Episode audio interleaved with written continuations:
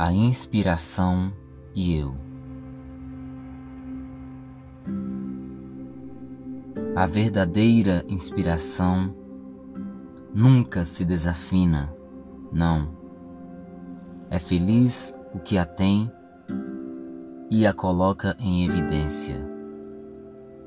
Este, por sua vez, certamente não tem do que se queixar, pois sua companheira abre caminhos, essa empolgada fonte idealística.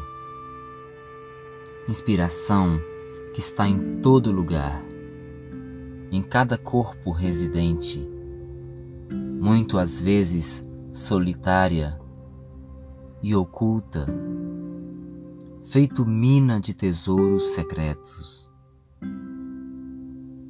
Inspiração que está pronta, quer agora ser utilizada, quer sucesso, aplausos, fama, deseja sair do seu mundo e voar.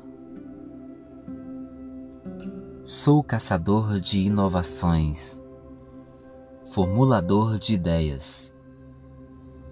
Sou possuidor da inspiração. Um compositor.